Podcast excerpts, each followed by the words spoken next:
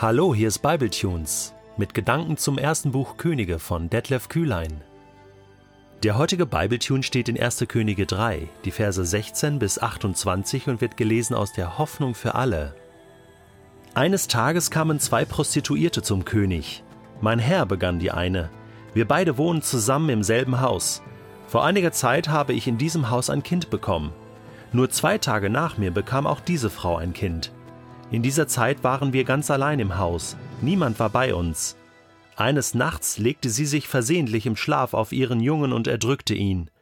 Als sie es merkte, stand sie mitten in der Nacht auf und nahm mir meinen Sohn aus den Armen, während ich fest schlief. Mir legte sie den toten Jungen in die Arme und nahm mein Kind zu sich. Als ich morgens aufwachte und meinen Sohn stillen wollte, merkte ich, dass er tot war. Sobald es hell wurde, sah ich ihn mir genauer an. Und was entdeckte ich? Es war gar nicht der Junge, den ich geboren hatte. Nein, unterbrach die andere Frau, das stimmt nicht. Mein Sohn lebt und deiner ist tot. Falsch, schrie die erste sie an. Ich sage die Wahrheit, dein Sohn ist tot und meiner lebt. So zankten sie vor dem König. Da sagte Salomo, Ihr streitet euch also darum, wem das lebende Kind gehört. Beide sagt ihr, der Junge, der lebt, gehört mir, der Tote ist deiner. Dann befahl er, Bringt mir ein Schwert. Als man die Waffe gebracht hatte, gab Salomo den Befehl, Teilt das lebendige Kind in zwei gleiche Teile und gebt dann jeder der beiden Frauen eine Hälfte.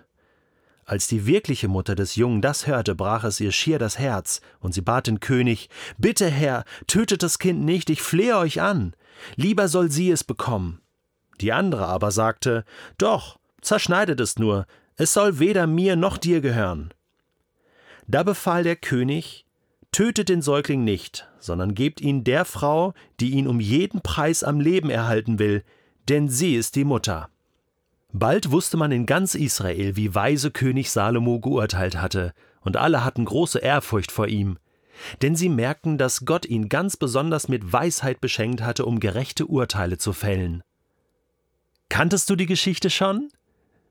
Ich kannte sie schon lang, aber weißt du was? Ich kann sie immer wieder neu lesen und hören und bin so beeindruckt und so fasziniert von dieser absoluten Weisheit Salomos. Ich meine, das ist doch diese typische Situation, wo sich Weisheit zeigen muss und nicht einfach menschliche Schlauheit.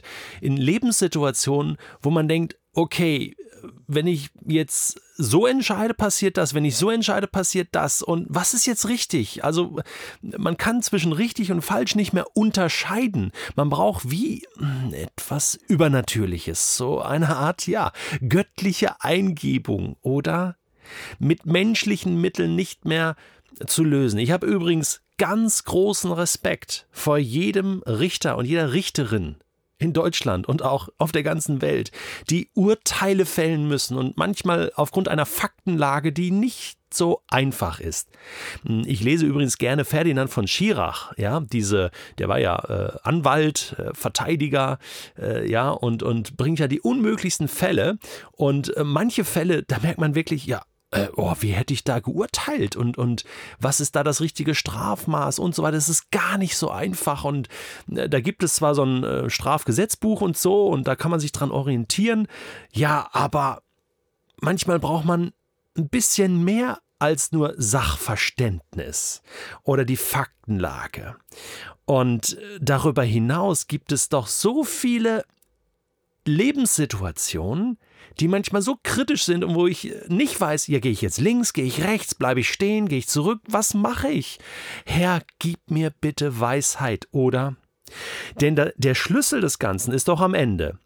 Vers 28. Bald wusste man in ganz Israel, wie weise König Salomo geurteilt hatte. Und alle hatten große Ehrfurcht vor, ihm, denn sie merkten, dass Gott ihn ganz besonders mit Weisheit beschenkt hatte, um gerechte Urteile zu fällen. Also, da liegt der Schlüssel. Die wussten genau, kein Mensch kann so übernatürlich gut urteilen. Das, da muss Gott mit ihm sein. Und der Schlüssel, diesen Schlüssel haben du und ich, wir auch zur Verfügung. Ich möchte dir jetzt abschließend wir machen jetzt gleich Schluss. Ich lese dir zwei Texte vor aus dem Jakobusbrief. Ich habe im letzten Bible-Tune schon gesagt, der hat hat sich hier erst Könige, Könige 3 durchgelesen und hat diesen Schlüssel verstanden und hat das in seinem Brief, äh, Jakobusbrief, sozusagen aufgegriffen und gesagt, diesen Schlüssel der Weisheit, den kannst du auch haben.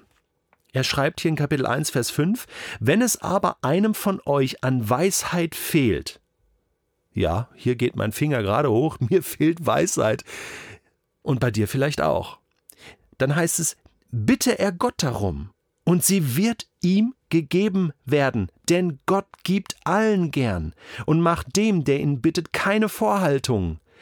Diesen Charakterzug Gottes haben wir im ersten Buch Könige auch schon festgestellt, oder? Und kennengelernt.